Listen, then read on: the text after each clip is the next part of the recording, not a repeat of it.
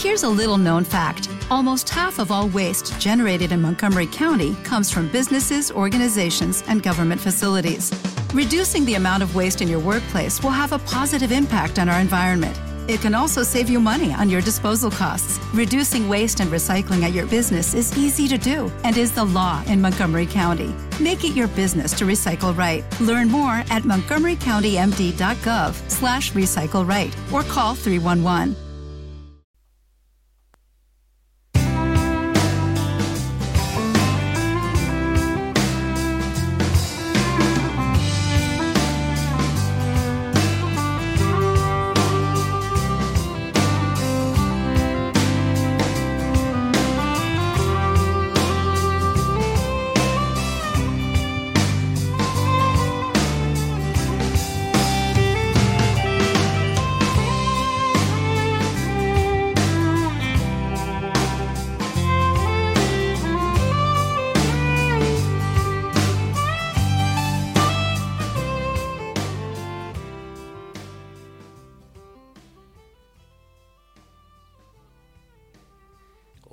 Hola, buenos días, Idita fans. Buenos días para España y buenas noches para Alaska. Ahora mismo son las 8 y 23 de la mañana, hora en España, y en Alaska son las 10 y 24 pm, las 22.24.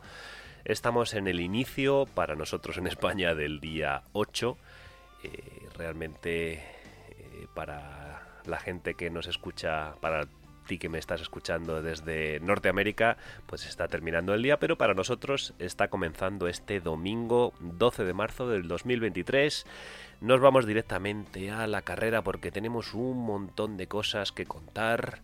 Anoche sucedieron, anoche para nosotros en España, sucedieron muchas cositas, como por ejemplo la más importante probablemente es que tenemos a el líder de carrera en ese momento y a mi juicio el máximo favorito para ganar esta edición del 2023 lo tenemos fuera de carrera Brensas. Aquí tenemos el Scratch en Niger Island por un problema dental, una infección en la boca realmente bastante grave.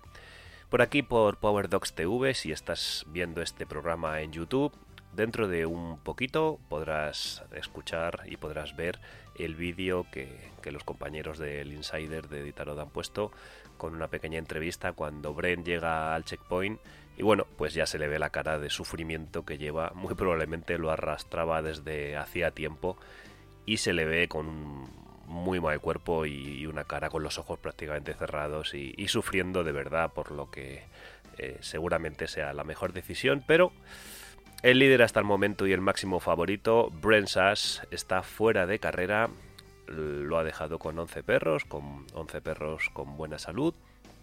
Y bueno, pues provoca ese scratch en Eagle Island y la carrera queda pues quizás un poquito más abierta. También tenemos que dar la triste noticia que Greg Vitello pues también ha sido ha causado scratch en el puesto de Ditarot, también con los perros en buena salud, pero bueno, pues él ha decidido que, que, lo mejor para él y para su equipo era, era abandonar. Por lo que ahora mismo ya tenemos tres scratch en carrera, Brent Sass, Greg Vitello y Jennifer Lavar, que recordemos la pobre se fastidió una mano en, en el tramo entre Rein y Paz y tuvo que abandonar. Y así está la carrera ahora mismo. Nos vamos al GPS, vamos a refrescar. Bueno, no lo he dicho. Si estás viendo este vídeo en YouTube, bienvenido y si estás escuchando este audio en podcast en Power Dogs Radio Show, tanto en Evox como en Spotify como en el resto de plataformas, pues también bienvenido. Si quieres ver algunas imágenes, pásate por el canal de YouTube de Power Dogs TV y ahí tienes el vídeo de este programa y también otros vídeos de resumen que vamos subiendo del Insider de la Editarot Hace poquito, hace unos minutos he subido un par de medio documentales de estos que hacen de Run Dog Run, muy chulos, que ya era hora porque hasta la fecha solo teníamos uno y bueno, ya estábamos echando de menos el resto de, documentos, ¿no? De cuando los perros eh, corren, pues nos gusta ver a los perros correr, ¿no? No solo entrevistas. Este año lo comentaba con algunos amigos del programa que este año solo nos estaban mostrando en el Insider entrevistas, entrevistas, entrevistas. Está muy bien saber perdón, sigo con la voz muy mal. que está muy bien saber lo que opinan los musers, pero queremos ver a los perros correr, ¿no? Esto es una carrera de perros de trineo y apenas nos habían mostrado hasta prácticamente el checkpoint de Itarot, apenas nos, habían mostrado entradas en los checkpoint y, y tramos como esto Rank Dog Run. Bueno, pues ya han puesto tres seguidos. Parece ser que, nos han escuchado aquí en Power Dogs TV han dicho, venga, va, os vamos a soltar el material. Bueno, vámonos al GPS, ahora mismo en directo a las 8 y 28 hora española y las 22.28 de la, de la noche ya del sábado, hora de Alaska. Tenemos a Ryan Reddington liderando la carrera en la milla 690, Richie Diel en segunda posición en la milla 683 y Pete Kaiser, Peter Kaiser en la milla 682, justo pegadito a, a Richie Diel, a su amigo Richie Diel, en tercera posición. Un poquito más atrás, en la milla 663, tenemos a Jesse Holmes. Un poquito más atrás tenemos a Eddie Park Jr., que por cierto vas a ver aquí también eh, un poquito más tarde el vídeo que certifica que ha perdido el trineo, ha perdido al equipo Eddie en, en el tramo este estoy señalando para que el que no lo esté el que no lo esté viendo en YouTube lo estoy señalando en este tramo en este tramo antes de llegar a Caltac pues ha perdido el equipo y, gracias a que Dallas Ibi estaba de voluntario en el checkpoint de, de Eagle Island pues ha podido coger una moto y ha, ha contactado con el equipo enseguida y lo ha traído otra vez al checkpoint. Por lo tanto, en este tramo en el que comprenden tantas millas entre Eagle y Caltac, Eddie Burke ha perdido el equipo. No sabemos las circunstancias. Bueno, eh, vamos a publicar aquí un poquito más tarde en Power Dogs TV en el canal de YouTube una pequeña entrevista que le han hecho justo cuando baja de la moto y, cuando encuentra a los perros y, ya pues eh, vuelve a ser el, manejador, vuelve a ser el muser que lleva ese equipo. Suponemos que le sancionarán con algún tiempo. No tengo muy claro las normas de carrera en este respecto. No sé si debería estar fuera de carrera o no. No me he estudiado, perdonarme, pero no me he estudiado esa norma de carrera, pero creo que, sí que será sancionado con algún tiempo. Y bueno, pues una anécdota que queda ahí, pero un susto enorme para Eddie Borg Jr., que está, pues bueno, luchando. Eddie ya lleva las 8 horas completas, completadas. Los 5 en carrera que acabo de decir, los 5 primeros llevan las 8 horas completadas. Y es Kelly Meissner, el siguiente en liza, el que está parado ahora mismo en el checkpoint de Caltac. Tenemos antes a, a Matt Hall, que está en el puesto número 7 ahora mismo, en el puesto número 6, porque aunque el leaderboard marca el 6, realmente en directo el GPS dice que Matt Hall está en el 6, que acaba de salir del checkpoint. Wade Mars, Wade, eh, Wade Iron Mars está en el puesto número 7, ya ha salido de Caltac ahora mismo en la milla 650 y tenemos descansando en Caltac a Mille Porsit, tenemos descansando en Caltac a Matthew Faylor, a Hunter Keefe, Matt Hall ya no que ha salido, y el resto ya están por detrás. Tenemos en la posición número 12 a Nicolás Petit, ahora mismo avanzando a una velocidad de 10,3 millas hacia el checkpoint de Caltac. Eh, Petit ha parado bastante, desconozco las causas, pero en el tramo entre Eagle Island y Caltac ha parado un montón de horas. Eh, realmente no sé la circunstancia porque no he podido llegar a esa información. Pero bueno, ahora mismo está en marcha y está llegando a Caltac, seguido de Christian Turner. Han estado ahí los dos mano a mano en los últimos minutos que estaba mirando y bueno, ya están muy cerquita del checkpoint, apenas a, a ver, son 647, nada, le quedan 5 millas para llegar al checkpoint. Vamos a bajar hacia abajo y si seguimos hacia abajo tenemos a Dan Cadus ahora mismo detenido en la milla 629 en el tramo entre Eagle Island y Caltac. Tenemos a Katie Joe Dieter, a Aaron Peck, seguido de ella. Luego tenemos a Really Ditch, Jesse Roger, todos en, marcha ahora mismo en ese tramo entre Eagle y entre Eagle Island y Caltac. A Dick Boren, que ha salido hace poquito del checkpoint. Y por detrás de Eagle Island tenemos a las hermanas Berrington, también tenemos a Michael Williams Jr. y a Raimi Smith. Vamos a retroceder hacia abajo. Si seguimos, tenemos a Bailey Vitello descansando ahora mismo cerca de las afueras de, Grayling.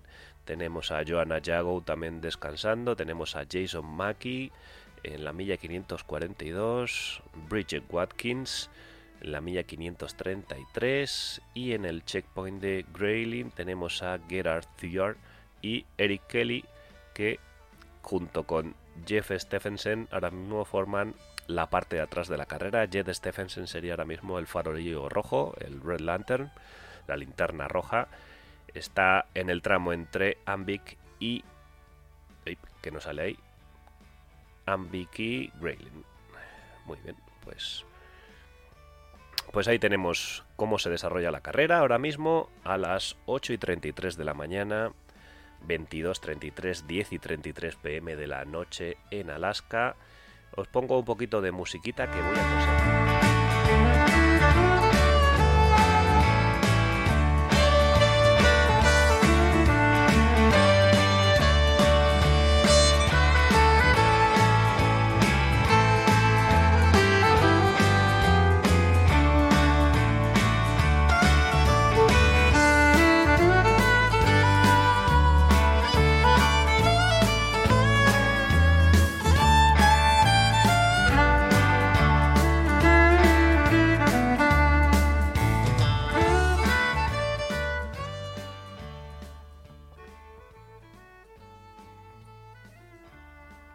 estamos de vuelta después de unos tosidos y un trago de agua en esta emocionante carrera que se pone si cabe mucho más emocionante con la baja de Brent Sass con el máximo favorito y ahora mismo tanto Ryan Reynton como como Pete Kaiser, Richie Deal, Reynton y Kaiser, pues ahora mismo se pone la carrera muy interesante con estos tres. Tenemos a Jesse Holmes obviamente muy bien posicionado por por la victoria todavía. Mm, y aquí, pues, ahora viene la, la eterna pregunta de ¿quién será favorito a ganar? Si seguimos un poco lo que ha sido la carrera, Jesse ha demostrado que, puede estar perfectamente delante y, ganar la carrera, pero ahora mismo, con todas las paradas obligatorias hechas, recordemos que todos han hecho las paradas, menos Kelly Meissner, Mile Polsit y yo creo que son los dos únicos de carrera, juraría, estoy repasando el leaderboard hacia abajo, juraría que son los dos únicos que no se han detenido las 8 horas obligatorias, que están en ello, sí, son los únicos. Bueno, pues ahora mismo ya no tenemos que hacer cábalas con que cuando paren, qué va a pasar, bueno, esas cábalas ya no son necesarias porque todos están en orden con los tiempos de parada obligatoria, solo quedarían, recordamos, en White Mountain quedarían otras 8 horas, pero esas son para todos y son a la llegada, por lo tanto ahí el que llegue primero a White Mountain obviamente tendrá muchas más opciones de ganar que el resto. Y Ryan parece que, se está comportando en las últimas millas. Le he observado desde. Le llevo observando prácticamente desde mitad de tramo entre Eagle Island y Caltac. Y se está, se está comportando como un líder, como un posible ganador sin, sin bajar la velocidad media. Ahora han bajado la media porque ya han salido del río Yukon, como estás viendo ahora mismo en el GPS, en el mapa del GPS. Si lo estás viendo en YouTube, si lo estás escuchando, pues imagínate que los equipos han, han llegado a Caltac, que está dentro del río Yukon, y han girado hacia la izquierda, hacia el, hacia, hacia, hacia el oeste, que no me salía. Perdón y ya se han metido otra vez en las colinas, en las montañas en dirección a Unalaklik y bueno, las velocidades cambian. En este tramo entre Eagle Island y Caltac los equipos han circulado, han marchado en velocidades medias entre los 9, en las 9 millas, 9 millas y media por hora, que es un montón. Estamos hablando de 15-16 kilómetros por hora. Pero una vez que giran hacia el oeste, ya entran dentro otra vez de lo que es el terreno, ya son trails marcados entre los valles, entre las colinas, y eso quiere decir que la velocidad media baja. De hecho, lo estamos revisando ahora mismo, los equipos han cambiado sus velocidades a 8, 6,3, 7 que lleva Richie Diel, perdón, 7 que lleva Jesse, 5,8 que lleva Eddie Borg, 6,2 por ejemplo Matt Hall. Bueno, las velocidades medias cambian les quedan ahora mismo a Ryan, que es el más rápido, 8,1, está en la milla 691, le queda para llegar a una Laclit, que está en la milla 737, todavía bastante, 9 y 7, todavía le quedan 46 kilómetros para llegar, 46 millas, perdón, para llegar a una Laclit. Y veremos aquí, la teoría dice que van a hacer una parada en algún momento de este tramo, entre Caltac y una Laclit y luego muy probablemente no se detengan por lo menos los líderes en una de las Pero bueno, es una pequeña especulación. Veremos realmente qué pasa. Voy a darle al race, al race replay, que ayer se me olvidó en el programa, como estaba con la voz tan mal y, realmente deseando acabarlo. A ver, llevamos ahora mismo 15 minutitos. El de hoy no, va a ser tampoco muy largo, porque como sigo con la voz jodida, pues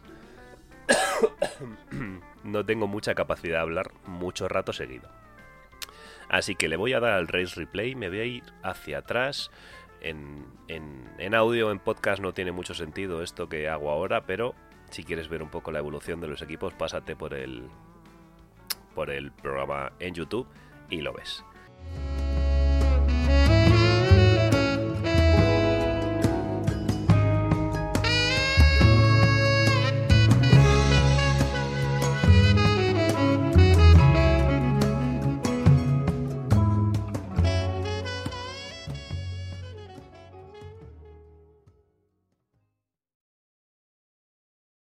Dale más potencia a tu primavera con The Home Depot. Obtén una potencia similar a la de la gasolina para poder recortar y soplar con el sistema OnePlus de 18 voltios de Ryobi desde solo 89 dólares. Potencia para podar un tercio de un acre con una carga. Potencia para recortar el césped que dura hasta dos horas. Y fuerza de soplado de 110 millas por hora. Todo con una batería intercambiable. Llévate el sistema inalámbrico OnePlus de 18 voltios de Ryobi. Solo en The Home Depot. Haces más. Logras más.